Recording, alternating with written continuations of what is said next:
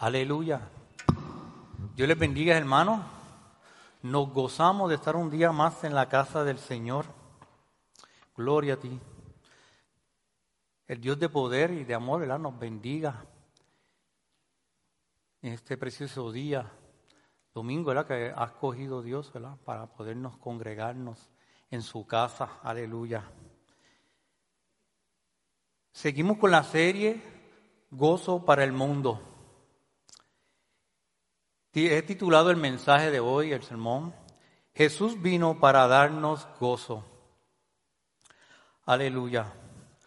La lectura se encuentra en Primera de Tesalonicenses 5:16. Vamos a estar puestos de pies. Es cortita, pero es la palabra de Dios. Primera de Tesalonicenses, Tesalonicenses, perdón, 5:16. Dice así la palabra del Señor Estad siempre gozosos, aleluya. Ese verso tan cortito, estad siempre gozosos. Gloria a ti, Señor. Vamos a orar, a presentarnos a Dios en oración. Eterno y soberano Dios, una vez más, venimos delante de tu presencia, Señor, dándote gracias por este hermoso día, Señor. Día que nos hemos reunido, Señor, para alabar y glorificar tu nombre, Señor. Oh Padre, yo te pido una bendición especial, Señor, para cada uno de mis hermanos aquí presentes. Te damos gracias, Señor, por ese hermoso sacrificio que hiciste allí en la cruz para darnos vida y vida en abundancia, Señor. Te damos gracias por lo que estás haciendo en cada una de nuestras vidas, Señor. Oh Padre, estás salvando, estás cambiando nuestras vidas. Oh, gracias, Señor. Estás transformando nuestras vidas. Gracias, Señor Jesús. Te pedimos perdón, Señor, porque te ofendemos a cada momento, Señor, alguna mirada, algún pensamiento, Señor. Te pedimos perdón para que tú no hagas acto delante de tu presencia. Te pido, Señor, que tú pongas un carbón encendido en mis labios, Señor, para que abre palabra tuya. En el nombre de Jesús. Amén. ¿Pueden sentarse?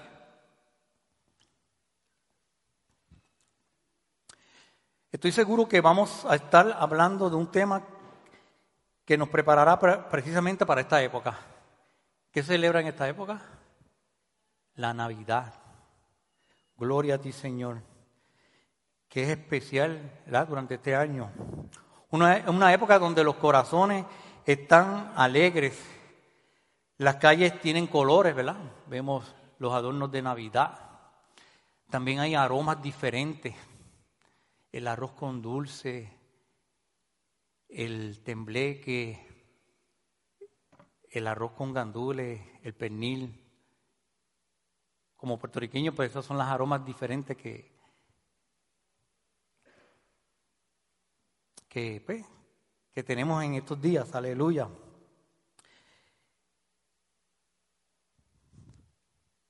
Cuando ocurrió la primera Navidad, el Señor tomó mucho tiempo.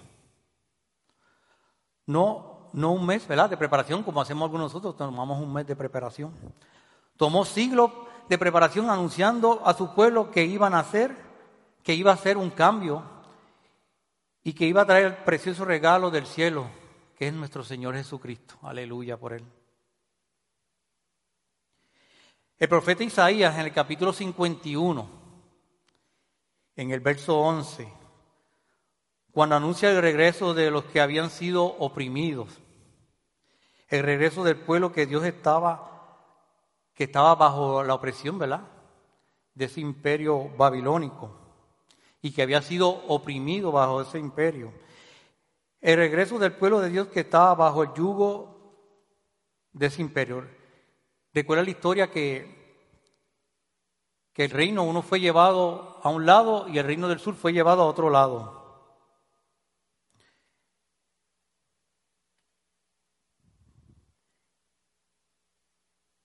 Pero la palabra de Dios vino a través del profeta Isaías.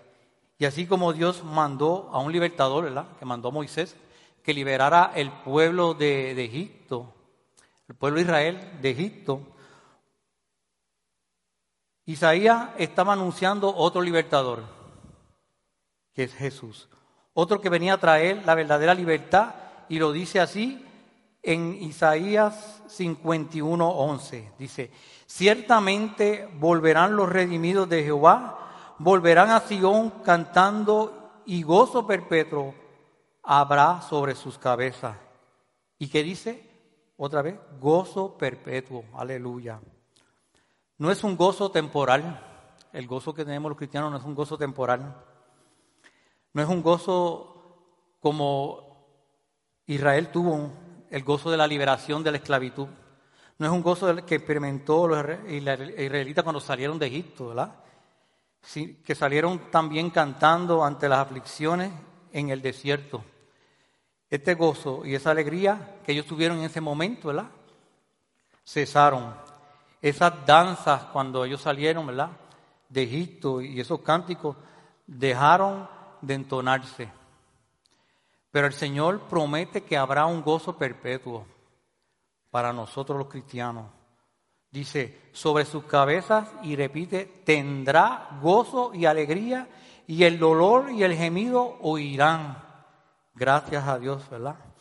Dice, volverán los redimidos del Señor a Sión, porque hay un gozo perpetuo que les espera. Ahora, ¿cuánto, ¿cuándo se dio ese gozo perpetuo? ¿De qué está hablando el, eh, eh, profeta? Dice, inmediatamente que ellos regresaron de, Egipto. No. Estaba hablando proféticamente Isaías hacia el futuro. Dice el capítulo 51. Dice, y sabemos que cuando él sigue hablando de este libertador en el capítulo 53, nos relata de que este libertador, que es Jesús, como la, como la obra redentora de que nos va a liberar realmente, y entonces vemos este precioso regalo del cielo que nos, nos amó, nos formó, nos justificó, nos da paz, aleluya, nos conoce, nos creó, nos escogió, nos salvó, nos dio vida y tomó nuestra culpa, aleluya, y murió por nosotros y nos limpió, gloria a Dios. Todas estas cosas deben producir gozo en nuestras vidas. Entonces, cuando finalmente llega el tiempo de los tiempos, que es el, nacer Jesús, los ángeles se levantaron y anunciaron. Y hay otro preparativo que el Señor empieza a preparar a la gente que necesita que estén cerca de Jesús, cerca de ese, de ese nacimiento, para cumplir su propósito. Cerca del nacimiento de Jesús, para anunciar a las naciones y a quienes se les aparece, a quien se les aparece los ángeles? A los pastores, aleluya. Y vemos que dice en Lucas 2.10, pero el ángel les dijo, no temáis, porque he aquí os doy nueva de gran gozo, que será para todo el mundo, para todo el pueblo, perdón. Que os ha nacido hoy en la ciudad de David un Salvador, que es el Cristo, el Señor. Gloria a ti, Señor. En el Antiguo Testamento Llamaban a Dios de muchas maneras y él mismo dijo, yo soy el que soy. Pero también lo llamaban Elohim y lo llamaban Adonai, que se refiere a Dios. Pero Jesús es un hombre que toma Dios para salvar a su pueblo y para salvarnos a nosotros. Y cuando Él se hace carne y viene con una misión, que es salvar a su pueblo. Aleluya. Y a nosotros también. No solamente al pueblo de Dios, ¿verdad? Sino también a muchas naciones. Aleluya. Dice, nacido la luz, esa luz era justicia a muchos, a muchas naciones. Pero estas buenas noticias traen gozo anunciado por Isaías. Gloria a ti, Señor. Un gozo que es eterno, ese gozo que vamos que tenemos cuando conocemos a Jesús es un gozo eterno, aleluya. Un gozo que no se puede ser quitado, un gozo que va a pesar de las circunstancias, a pesar de los problemas, nosotros tenemos ese gozo, aleluya. Un gozo a pesar de aquello que quiere robar nuestro gozo, a veces las tristezas, los problemas. Todos podemos enfrentar gozo en nuestra vida. Hay un gozo que es temporal, un gozo con el cual nacemos, un gozo temporal. Hay un gozo que es parte de la vida, que es tener un buen amigo. Dice, eh, de hecho, un proverbio dice que, que tener un buen amigo es como un buen perfume, un buen aroma, algo que gusta, cae bien. También el gozo de poder tener la familia, los hijos, una, una buena comida, un buen chiste sano, ¿verdad? Nos produce gozo. Hay cosas en la vida pequeñas, detalles que también nos traen gozos, como algunos regalos y cosas así. Y, hay, eh, y a la alegría que trae alegría a nuestros corazones. Pero son también que, son, ese gozo es pasajero. Son rápidamente nublados porque por algunos problemas, por algunas circunstancias de la vida. Cosas de la vida precisamente que vienen a estorbar todo lo bello y todo lo alegre que nos había traído anteriormente ese gozo, como les dije. Pero ¿cuál es la diferencia del gozo perpetuo al gozo temporal? Que va por encima de todas las cosas. Acabamos de mencionar que el gozo temporal es un buen amigo, un buen perfume, una buena comida, un familiar, los hijos, cosas que podemos tener y nos dan alegrías temporales. Pero, ¿qué dices el profeta Habacuc? Dice Habacuc 3, 17 al 19. Aleluya. Dice, aunque la higuera no florezca, ni, ni en los vides haya frutos, aunque falte el producto del olivo, y los labrados no den mantenimiento, y las ovejas sean quitadas de la majada, y no haya vacas en los corrales. Con todo yo me alegraré en Jehová, y me gozaré en el Dios de mi salvación. Y Jehová, el Señor es mi fortaleza, el cual hace mis pies como de sierva, y en mis alturas me hace andar. Aleluya. Ese hombre puede encontrar gozo aunque las otras cosas no estén. Aunque las cosas materiales no estén, podemos encontrar gozo en el Señor. Y dice, me gozaré en el Dios de mi salvación. Y el Señor soberano es mi fuerza. En otras palabras, el Señor es mi alegría, el Señor es mi deleite, aleluya. El Señor es mi gozo. Él me da pies firmes como de siervo capaz de pisar ¿qué? sobre las alturas, como el venado, ¿verdad? que sube a los montes y no resbala y sube a la altura. Precisamente el Señor que me lleva a las alturas me a, a donde yo puedo enfocarme en las cosas espirituales. Debemos enfocarnos en las cosas espirituales para que ese gozo se mantenga. ¿Dónde está qué? Donde está el gozo perpetuo, donde está el gozo eterno, no el gozo temporal.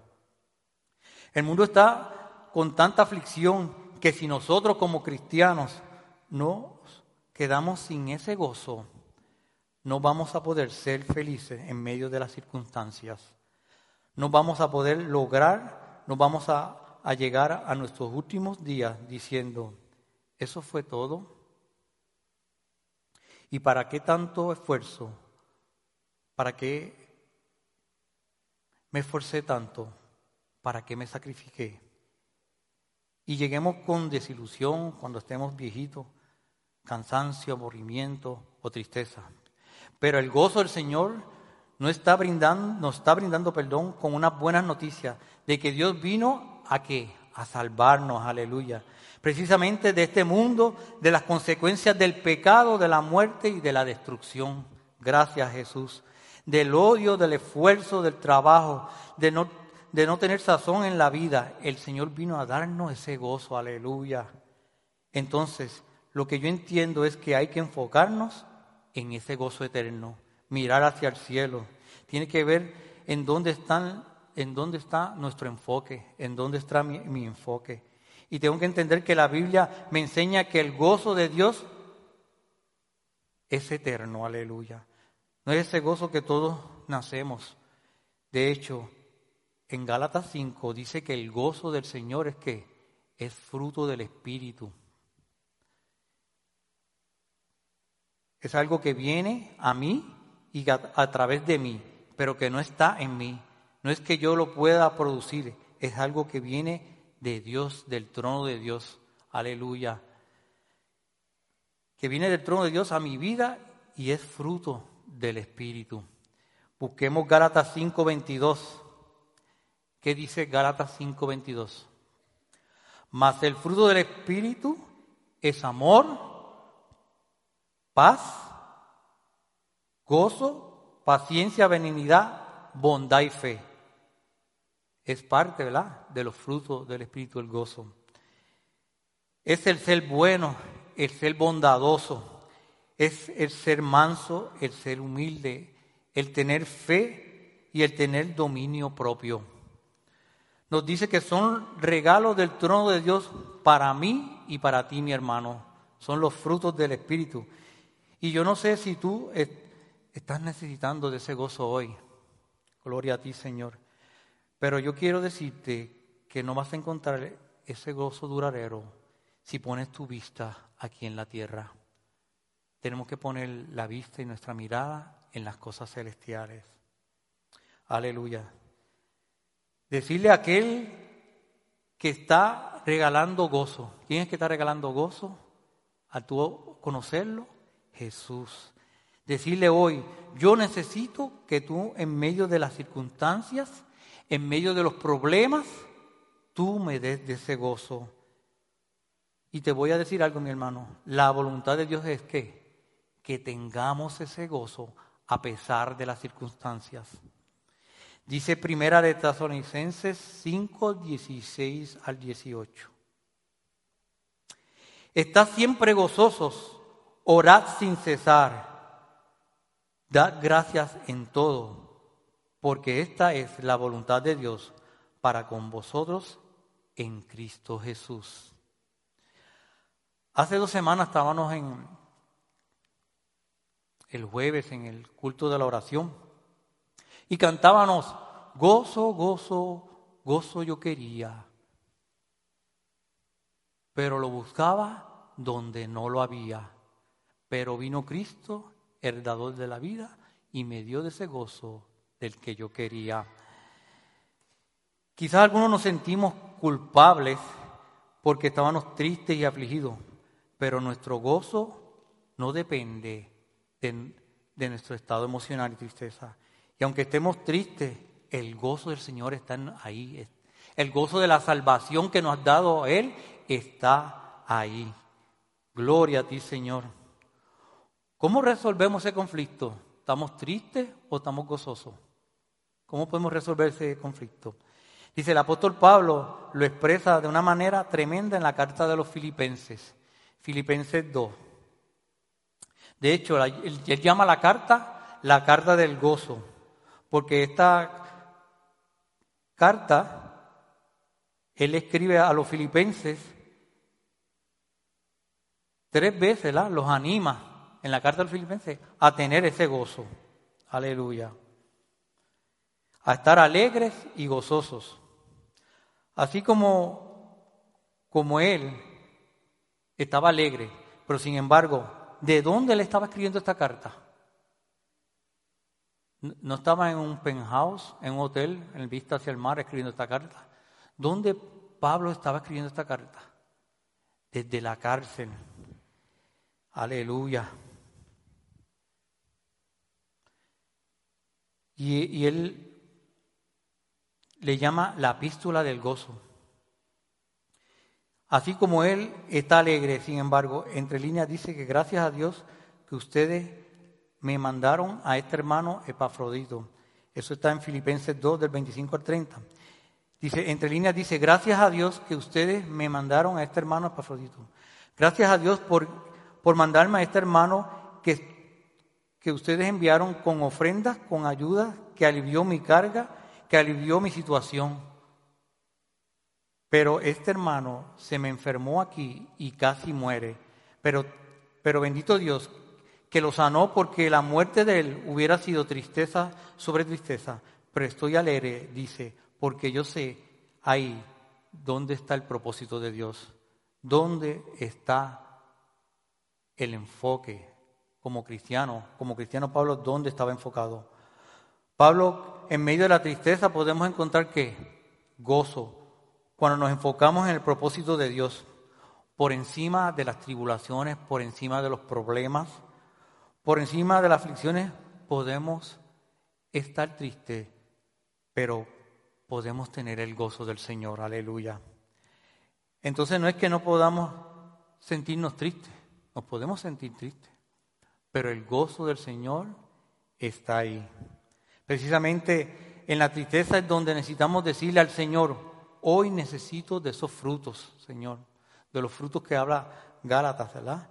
Hoy necesito, Señor, que de tu trono de la gracia, Señor, el enfoque venga hacia mí y que yo pueda decir, Señor, dame de esos frutos, Señor, dame paz, dame paciencia, Padre, dame fuerza para seguir adelante. Te quiero decir algo, el enemigo quiere robar tu gozo y tú vas a decir, ¿por qué realmente el enemigo le interesa robar mi, mi gozo? Porque Jesús dice que él, la característica del enemigo es que él vino para qué? Es un ladrón y mentiroso. Y dice Juan 10, 10, aleluya, que el ladrón no, no viene sino para hurtar, matar y destruir, pero que Jesucristo ha venido para que tenga vida y para que la tengas en abundancia. También el libro de Nehemías 8, el versículo 10 dice, el pueblo vayan y festejen con un banquete de deleites alimentos y bebidas dulces y regalen porciones de comida a los que no tienen nada preparado. Este es un día sagrado delante de nuestro Señor. No se desalienten ni entristezcan, porque el gozo del Señor es su fuerza. Otra vez, porque el gozo del Señor es su fuerza. El gozo del Señor es nuestra fuerza para podernos enfocarnos. Dice, el enemigo sabe que si roba nuestro gozo, roba nuestra fuerza, roba nuestro enfoque. Así que nosotros debemos saber que si algo debemos proteger, ¿qué es? Nuestra fuerza. Y protegemos nuestra fuerza, protegemos nuestro gozo, que trae estar enfocados aleluya, en Dios. Y que ninguna de las cosas que van a, distraernos, que ninguna tristeza, ningún dolor, hacer que, que yo permanezca en el lugar de debilidad. No podemos permanecer en el lugar de debilidad. Tenemos que estar enfocados en el Señor, sino que esos lugares voy a adquirir fuerza. En el lugar de, estar débil voy a adquirir fuerza, porque el gozo va a venir a mi vida. El gozo del Señor es nuestra fuerza. ¿Cómo, cómo logró vencer Jesús lo, más difícil que fue ir a abrazar la cruz? Sabía la humillación que le iba a afrontar, pero dice Hebreos 12:12, 12, aleluya. Perdón, 12:2. Dice, puesto los ojos en Jesús, el autor y consumador de, la fe, el cual por el gozo puesto delante de, de él sufrió la cruz, menospreciando el oprobio y se sentó a la diestra del trono de Dios. Aleluya. ¿Cómo logramos nuestra fe? Dice esto, hacemos al fijar la mirada en Jesús campeón que inicia y perfecciona nuestra fe debido al gozo que le esperaba. Jesús soportó la cruz, aleluya, sin importar la vergüenza que está representaba y ahora está sentado en un lugar de privilegio a la diestra de Dios Padre, aleluya. ¿Qué te estoy diciendo con esto?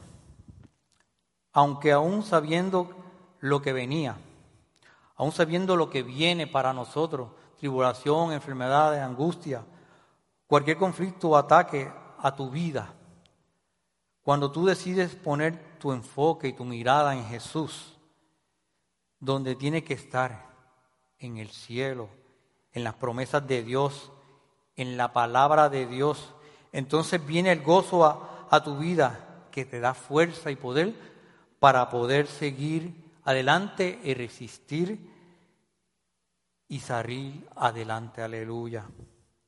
Pero el Señor no está, no está aconsejando en su palabra que, que, debemos orar en todo tiempo, que debemos estar enfocados, que debemos de alabarle, de darle gracias, porque entonces tú vas a saber cuál va a ser el final de la historia.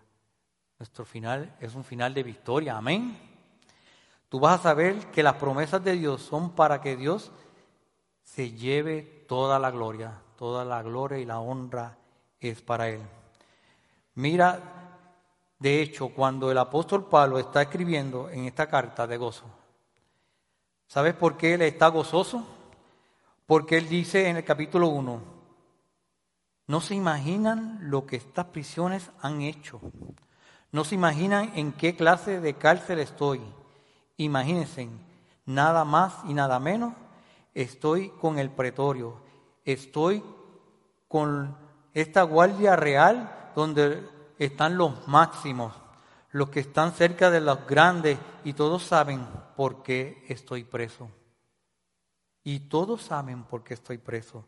Y todos ellos saben que es a causa de quién? A causa de Cristo. Parece que hay otros también, ahí donde está Pablo preso, que son cristianos y no tienen temor. Y hay un gozo contagioso donde está Pablo, aleluya, en la cárcel. Entonces han estado predicando sin temor las buenas nuevas, las noticias ¿verdad? de que Cristo vino al mundo. Pablo dice, aún es doloroso aún quiero estar con ustedes y eso me da tristeza que tengo que estar aquí. Pero por otro lado, estoy, aleluya, mirando a lo espiritual. A pesar de que él estaba preso, él estaba mirando lo espiritual, que está cumpliendo su propósito en su vida y está librando una batalla por mí, dice Pablo. Que Dios a pesar de las circunstancias donde nos encontremos, a pesar de los problemas, a pesar de, las, de las enfermedades, Dios está liberando una batalla por mí. Aleluya. El gozo que es lo que el hombre anhela y busca y lo, y lo encuentra cuando encuentra a Dios y solamente entonces retiene ese gozo, ¿verdad? Cuando nos encontramos con Jesús, cuando decidimos, ¿verdad? Y Dios nos toca, para aceptar a Jesús, ese gozo viene a nuestras vidas. El hombre natural, inconverso, quiere ser feliz y hallar el gozo alejado de Dios, como la historia del hijo pródigo. ¿Cuántos se acuerdan de la historia del hijo pródigo? Buscó el gozo, ¿dónde? Buscó el gozo en el mundo. Pero el único resultado de buscar el gozo en el mundo fuera de Dios es el desengaño, la amargura, hasta la muerte eterna. Cuando la luz del amor de Dios revela el don y la muerte de su Hijo resplandece en el corazón de los hombres y se llena de gozo inefable y glorioso, como dice Primera de Pedro 1.8. A quien amáis sin haberle visto, en quien creyendo, aunque ahora no le veéis, os alegráis con gozo inefable y glorioso. Aunque no nos vemos, aunque no le vemos, nos gozamos, aleluya. El apóstol Pablo deseaba que todo creyente, tanto en Roma, en Corintio, en Tesalónica, en Scranton, en Pensilvania, estén llenos de gozo y de paz, los, los frutos del Espíritu. Muchos pasajes podríamos buscar en la Biblia para citar este, pasajes del gozo que nos caracterizan a nosotros los cristianos, pero no tenemos mucho tiempo para eso. Le quiero dar cinco, cómo mantener ese gozo y retenerlo. cinco, aleluya, que tenemos, cinco cosas que tenemos que hacer para poder mantener y retener ese, ese gozo. La primera, conocimiento de Dios y metiéndose con Dios en ayuno y oración, aleluya. Tenemos que meternos en la palabra de Dios, ¿verdad? Para que ese gozo permanezca en nosotros. Dice, recordar, ¿verdad? De dónde nos sacó el Señor. Y recuerda de dónde estábamos y dónde estamos ahora, aleluya. Dios nos sacó del pecado y nos puso, dice la palabra de Dios, que nos, nos dio, estamos sentados en lugares celestiales. Desde que usted conoce al Señor, usted está sentado en lugares celestiales, aleluya. Dice, no permaneciendo en el pecado, el pecado nos quita el gozo y nos aparta de Dios.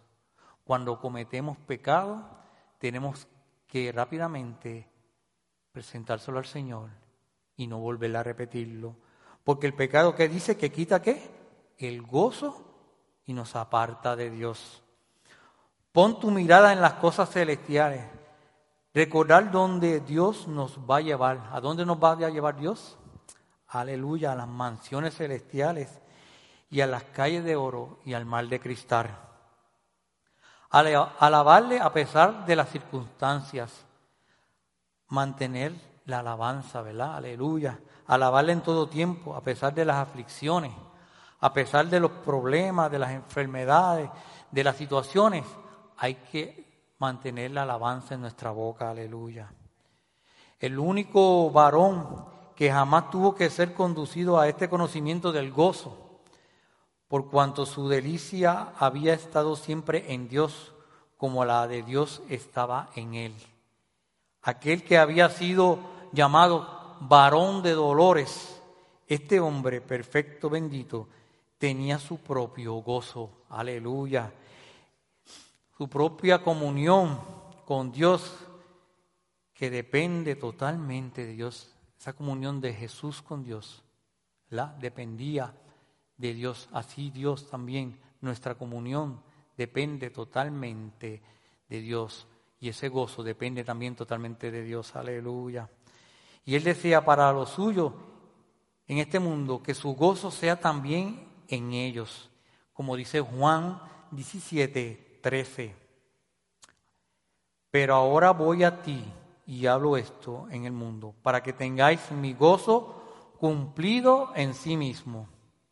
Gloria a ti. El verdadero gozo no es conocido en el mundo, es un estado presente, pero llegará el día que el dolor, el sufrimiento, la muerte y todos los trágicos frutos del pecado serán quitados. Cuando Dios mismo enjugará toda lágrima, llenando el universo con gozo eterno y sin sombra, este día está descrito. ¿En dónde? En Apocalipsis 21. Les voy a dejar para homework, ¿verdad? Que lean Apocalipsis 21 y se empapen de ese glorioso gozo Aleluya. Vamos a estar concluyendo y vamos a ver algunas aplicaciones. Dice la primera, Señor nos ha prometido un gozo perpetuo. Empezamos a ese gozo en la tierra, pero va a ser un gozo perpetuo, aleluya. Un gozo eterno. Nosotros somos escogidos para anunciar las buenas nuevas de gran gozo. Como los, ángeles anunciaron a los pastores, nosotros debemos anunciar al mundo esas buenas de gran gozo, aleluya. Ese gozo que está en usted, debemos compartirlo a, vidas que no lo conocen, que no conocen a Jesús. El gozo es parte del fruto del Espíritu, como decía Gálatas 5. Ese, ese gozo es parte del el gozo que da el Espíritu, aleluya. El gozo, no, no, perdón, no dejemos que Satanás nos robe el gozo. Si nos roba el gozo, nos roba la fuerza para estar enfocados en Dios. Tenemos que tener ese gozo para estar enfocados en las cosas de Dios. Mis hermanos, sigan adelante procurando que cuando se sientan sin gozo, citen Gálatas 5, ¿verdad? Que es parte de los frutos del Espíritu, ese gozo. Dios les bendiga, mi hermano. Hasta aquí mi parte. Oremos. Amado Dios y Padre Celestial, gracias, Padre, por tu palabra que ha sido expuesta, Señor. Oh Padre, que toque cada corazón, que podamos sentir siempre ese gozo, Señor, que viene de parte tuya, Padre, Señor. Bendice a mis hermanos, Señor. Y si hay alguno que no tiene de ese gozo, Señor, que no te tiene a ti, Señor, este es el día de salvación, Señor, que pueda levantar la mano y venir al frente y obtener ese gozo, Señor, que solamente tú, Señor, nos da, Señor, que no es un gozo temporal. Te alabamos, te glorificamos y te damos gracias en el nombre de Jesús. Amén. Dios me los bendiga, mi hermano, y gócesen siempre en el Señor.